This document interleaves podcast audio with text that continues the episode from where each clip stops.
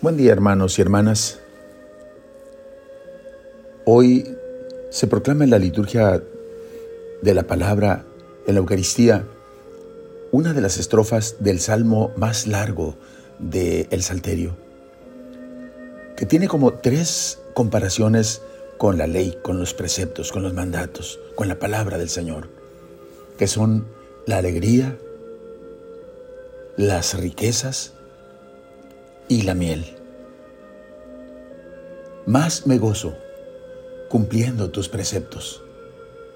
Son, Señor, mi alegría. Ellos son también mis consejeros. Tus preceptos son mi herencia perpetua, la alegría de mi corazón.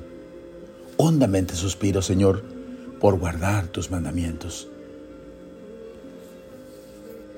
Y las riquezas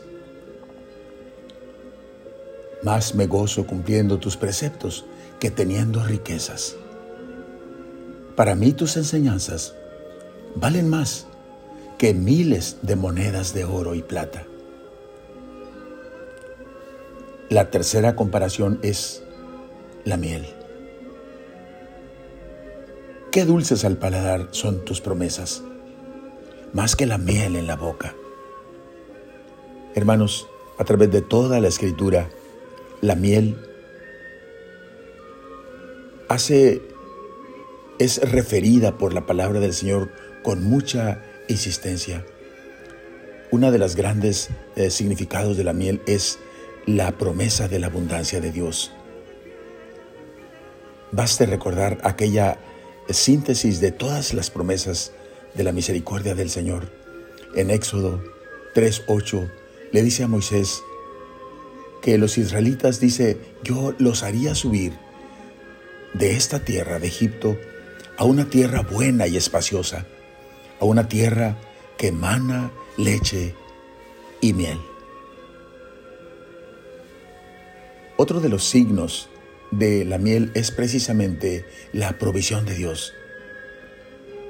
La mención de San Juan el Bautista, viviendo de una dieta de langostas y miel silvestre, apunta a un hombre que sobrevive de la tierra y los recursos naturales provistos por su creador. Otro significado de la miel es precisamente la palabra del Señor. De muchas maneras se refiere en las escrituras a la palabra comparada como la miel, en Ezequiel, en el Apocalipsis, en Proverbios, y hoy en este salmo, en el Salmo 118, versículo 103. Es más dulce que la miel en, para mi boca. Pues, mis hermanos, esta es la realidad. Para aquellos que atesoran la palabra de Dios, la palabra es tan dulce y pura como la misma miel. Pero también hace referencia a la miel. La Sagrada Escritura como las palabras agradables de cualquier ser humano.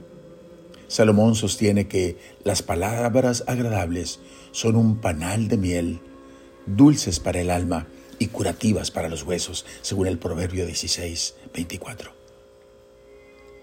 Así que, hermanos, saboreemos la palabra del Señor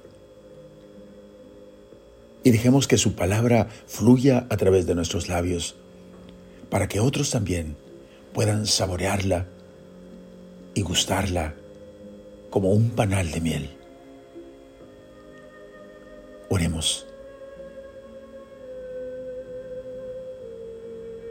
Gracias Señor por tu palabra santa y agradable. Permite Señor